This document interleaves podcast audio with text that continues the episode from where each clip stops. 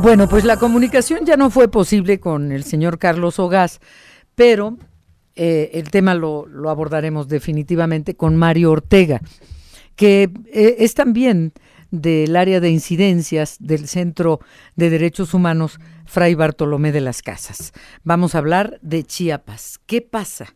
¿Qué está pasando? Eh, y le agradezco que nos tome la, la llamada. Mario, ¿cómo le va? Buenas tardes.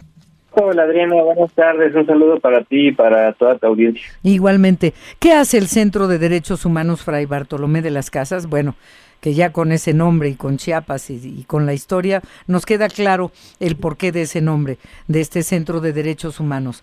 Pero en general, ¿cómo se desarrolla? Tengo entendido que esto surgió a iniciativa de don Samuel Ruiz, ¿verdad? Sí, así es, Adriana. El centro está por cumplir justamente este año 2024 35 años, así que tenemos pues ya una historia eh, pues de, bastante tiempo aquí en Chiapas, eh, primeramente de la mano de la diócesis, nacimos en su seno, eh, dedicados pues desde sus inicios a, atender toda la situación de graves violaciones a derechos humanos contra los pueblos indígenas aquí en Chiapas, sobre todo ante esta necesidad de, de, de, tanta explotación, de tantas violaciones, pues es que nace el centro te digo, primeramente de, la mano de la diócesis, ya posteriormente pues nos constituimos oficialmente como asociación civil y, pues eso, aquí estamos eh, documentando directamente en las comunidades eh, las violaciones que se viven y, obviamente demandando su atención al Estado. ¿no? Pero lo que ha llamado la atención precisamente es la violencia desatada de lo que va de esta administración. No que no hubiera habido antes, pero, pero esto, esto ya eh, no sé en qué pudiera rayar o qué calificativo eh, ponerle, pero de repente sabemos que cárteles por aquí, cárteles por allá, todo empezó con los motonetos que robaban motos y en las motos robaban gente y se ha ido desbordando, Mario Ortega. Eh, ¿cómo, ¿Cómo lo ve y qué opina eh, en general el Centro de Derechos Humanos Fray Bartolomé de las Casas?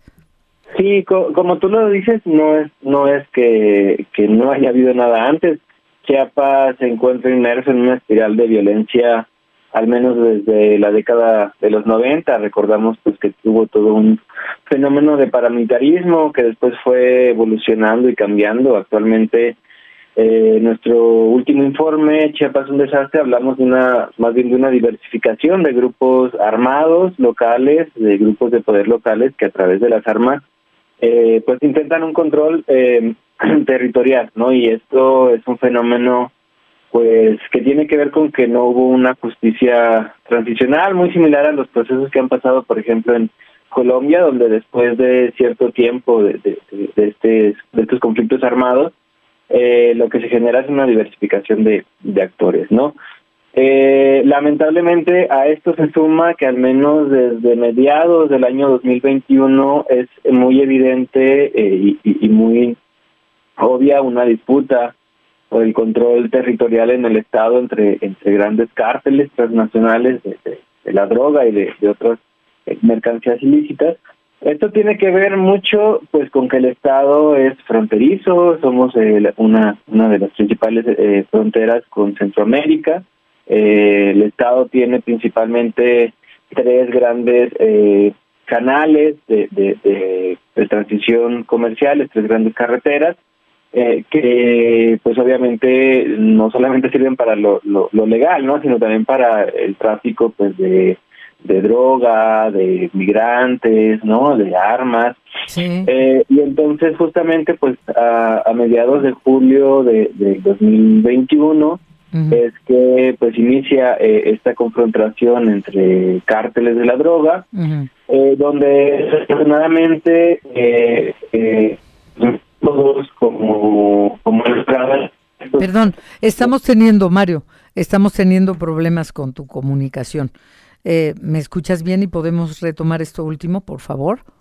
Sí, te, ¿me escuchas ahora mejor? Sí, oye, bueno, eh, independientemente de todo esto, hay, hay otra situación lamentable también el desplazamiento, la agudización del desplazamiento forzado interno de, de, los mismos chapanecos, de comunidades indígenas, que asustados se van de una comunidad a otra, donde la mayoría de las veces no son bien recibidos, donde no caben ya, por decirlo así. Y, Pero ante esto, ¿qué pueden hacer ustedes y, y, qué responsabilidad? Ya sabemos que la debe asumir el gobierno del Estado, pero que pues no la asume esa y otras. Pero, pero ¿qué se puede hacer para para evitar que esta gente que tiene poco o nada todavía tenga que andar peregrinando para ver dónde duerme. Claro, el desplazamiento tiene que con esta ola de violencia, esta crisis de violencia que te comentaba, donde pues hay un control muy fuerte de las poblaciones por parte de la delincuencia organizada, prácticamente es un control de la vida cotidiana, ¿no? Eh, desde el ejercicio del comercio, el poderse trasladar de un lugar a otro, obviamente mucho hostigamiento hacia la población, sobre todo hacia la región fronteriza con, con Guatemala. Eh, y entonces, pues sí, ha generado eh, desplazamientos tanto masivos, ¿no? En momentos dados, eh, eh, eh, que incluso se habló de la semana pasada de un desplazamiento en una comunidad donde hubo una confrontación eh, y, desplazamientos pues más paulatinos, ¿no? Donde eh, pues sí, eh, lo que ha hecho la gente ante la ausencia de intervención del Estado es mucho, pues, acudir a sus propias redes, ¿no? A familiares que habitan en otros lugares. ¿De cuántas personas estamos hablando? que estén siendo desplazadas recientemente en, en el estado de Chiapas y algunos otros de, de plano se van a Guatemala. Antes era al revés.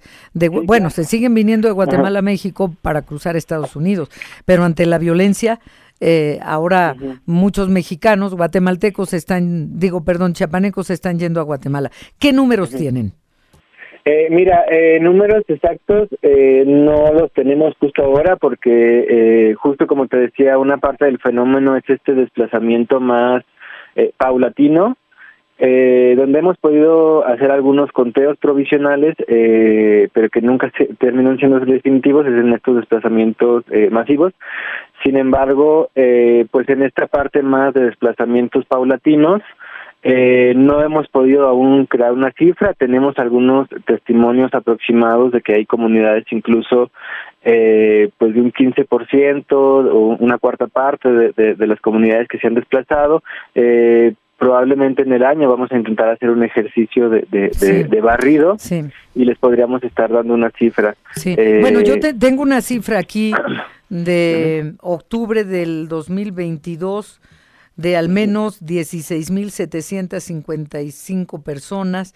Del 2021 a la fecha hay al menos 400 familias que abandonaron sus comunidades por la violencia generada. He observado también que a los indígenas les dan armas.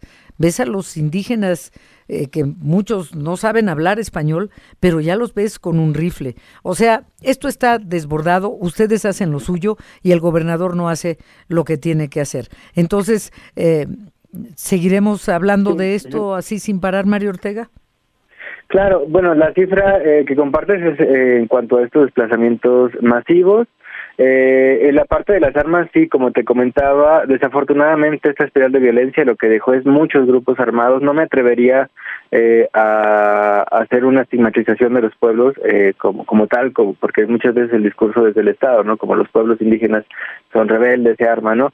Es un fenómeno en el que hay grupos de, lo, de poder locales, auspiciados, abrazados por, por el Estado, muchas partes de, de las estructuras incluso municipales, eh, que son parte de estos grupos armados, pues que, que el Estado se ha negado a controlar, ¿no? O, a, a Ese es el asunto. Ese uh -huh. es el asunto.